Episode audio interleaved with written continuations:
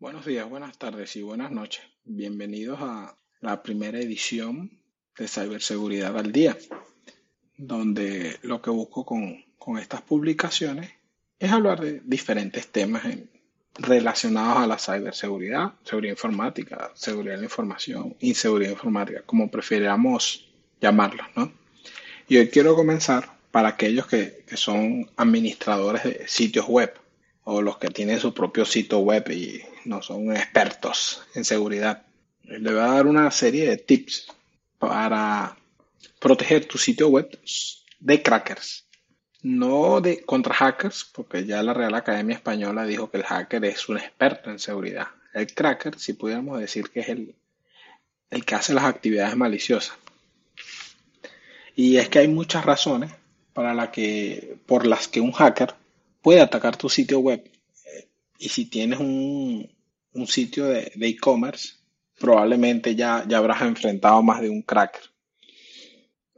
Ellos también atacan sitios web comunes y uno ni tiene ni idea de cuáles son sus razones. Por eso debemos proteger nuestro sitio web. Los crackers eh, atacan sitios web por diferentes razones. Una puede ser para hacer el, el famoso defacement o desfiguramiento de la página, cuando le ponen ese hacked by y ponen el grupo que, que atacó. Eh, para tumbar eh, tu sitio web y dejarlo eh, offline o fuera de línea. También para robar información de tu sitio web, como usuarios de, base de datos, récord financiero, correo electrónico de tus clientes, o si tienes un sitio de e-commerce, instalan un malware para capturar datos de tarjetas de crédito. También pueden hacerte un, eh, uno de estos famosos, el año pasado fueron bastante famosos, eh, ransomware, ataque de ransomware, donde tienen tu sitio web y tienes que pagar un rescate para que puedas recuperarlo. También lo pueden utilizar para enviar correos de spam. También ha sucedido que usan los sitios web legítimos para almacenar información ilegal. Eh, hablemos de pornografía infantil o cualquier otro tipo de información que es ilegal está en un servidor legítimo. También pueden usar tu servidor como parte de, una botnet.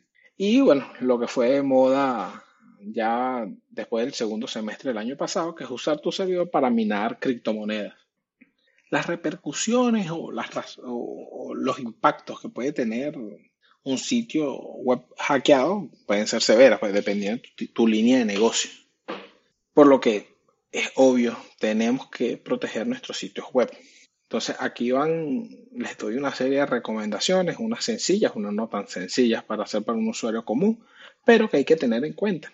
Contacten a su webmaster o su administrador de sitio web y seguramente él, los ayudará y los asesorará. De todas maneras, también pueden contactarme y con gusto les daré la asesoría y el apoyo que requieran.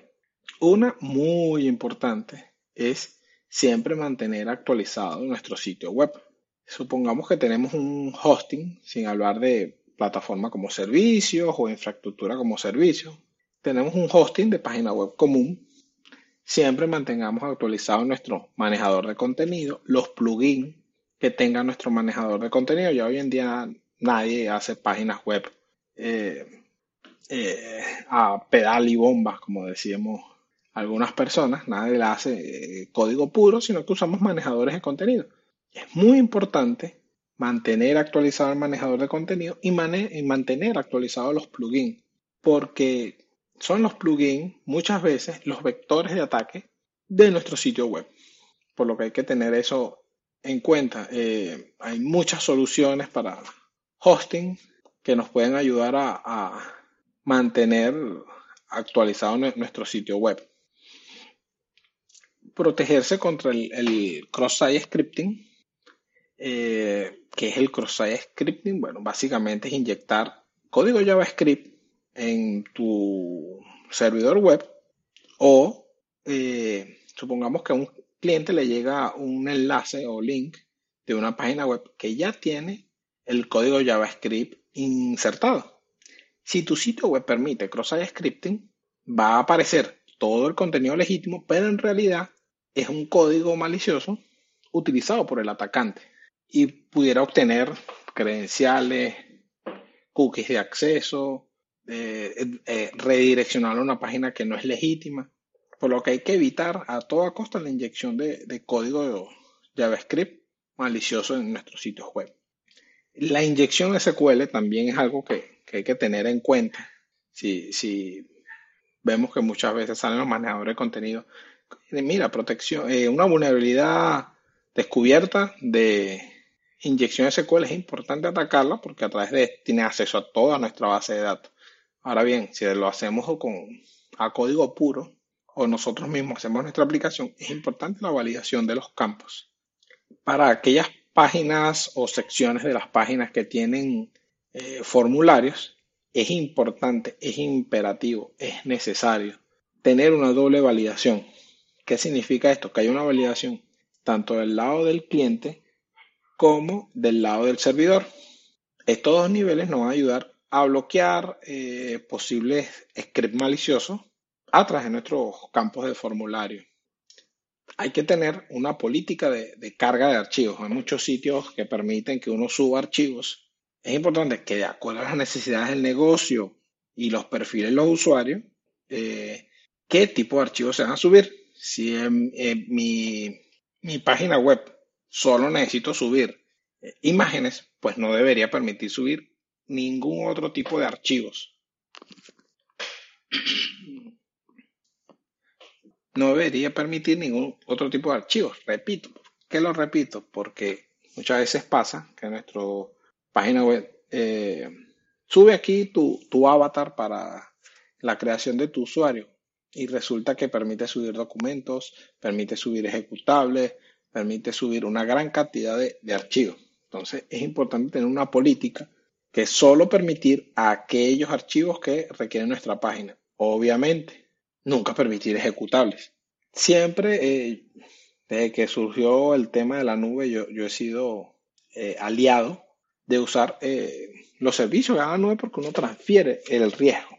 Y usar un buen proveedor de hosting eh, nos quitaría muchos dolores de cabeza y muchos riesgos de seguridad, porque él es el que sería, que sería responsable de toda la seguridad del servidor web, del servidor de base de datos, del el sistema operativo. Nosotros nos encargaríamos solo de mantener al día nuestro manejador de contenido y nuestro plugin, como estuvimos hablando. Es importante también eh, activar el firewall o unas políticas de firewall. Eh, de ser posible, ¿no? Si nuestro proveedor de servicio no lo, permite. Que si mi línea de negocio no es, aunque hoy en día cualquiera que tiene una página web quiere trabajar internacionalmente, si yo sé que nunca me van a comprar de Ucrania en mi página web que ofrece servicios de pasear perros, obviamente si mi página web solo permite, o mi servicio o mi negocio solo es pasear perros, yo no voy a pasear perros fuera del país. Yo no voy a pasear perros en otros estados o provincias. Entonces es importante limitarlo para así reducir la posibilidad de, ataques a nuestro sitio web. También, de ser posible, sería muy bueno tener la base de datos en un servidor separado.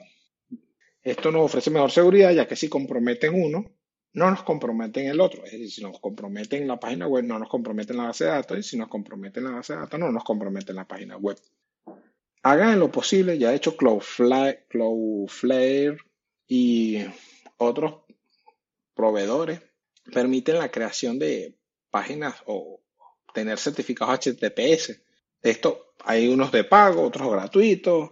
Obviamente siempre es mejor el de pago ya que es personalizado para tu sitio web, pero si no puedes pagarlo, pues usa opciones gratuitas. La, la idea es que siempre mantengas tu página HTTPS, sobre todo cuando manejas información de los usuarios, información personal. También establece una política de contraseña para la sección cuando uno va a ingresar, ingresar a, a secciones clasificadas, secciones aparte de secciones exclusivas de la página web. Siempre es recomendable establecer contraseñas robustas.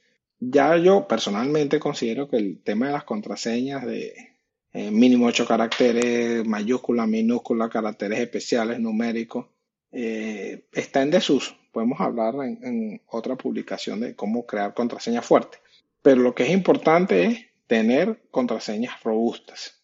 Y bueno, dependiendo de manejar el contenido y, de nuevo, las capacidades económicas de nuestro sitio web, tener herramientas de seguridad de, sitios web, ya que es imposible estar monitoreando y protegiendo nuestro sitio web.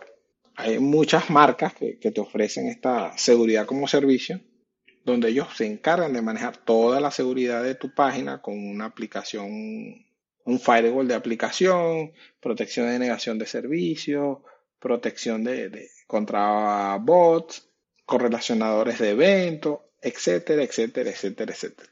El asunto es buscar eh, ayuda y, apoyo en lo que es los elementos de seguridad de nuestra página web. Eh, es todo lo que tengo, por comentarle para hoy. ¿Te gustó? Eh, ¿Hay algún tema que, quieras que, que, cubra en el futuro? escríbeme. estoy en todas las redes sociales como soy Solis Carlos. Mi página soy soliscarlos.com. Y escríbeme, suscríbete al podcast de manera que te llegaría automático a tu teléfono, a tu computadora, donde tengas tu, cliente de podcast. Ingresa en, la página web soysoliscarlos.com y suscríbete a la página que por allí también publico otra información de interés en materia de seguridad. No me queda más nada decir, sino que hasta una próxima edición de Ciberseguridad del Día. Chao.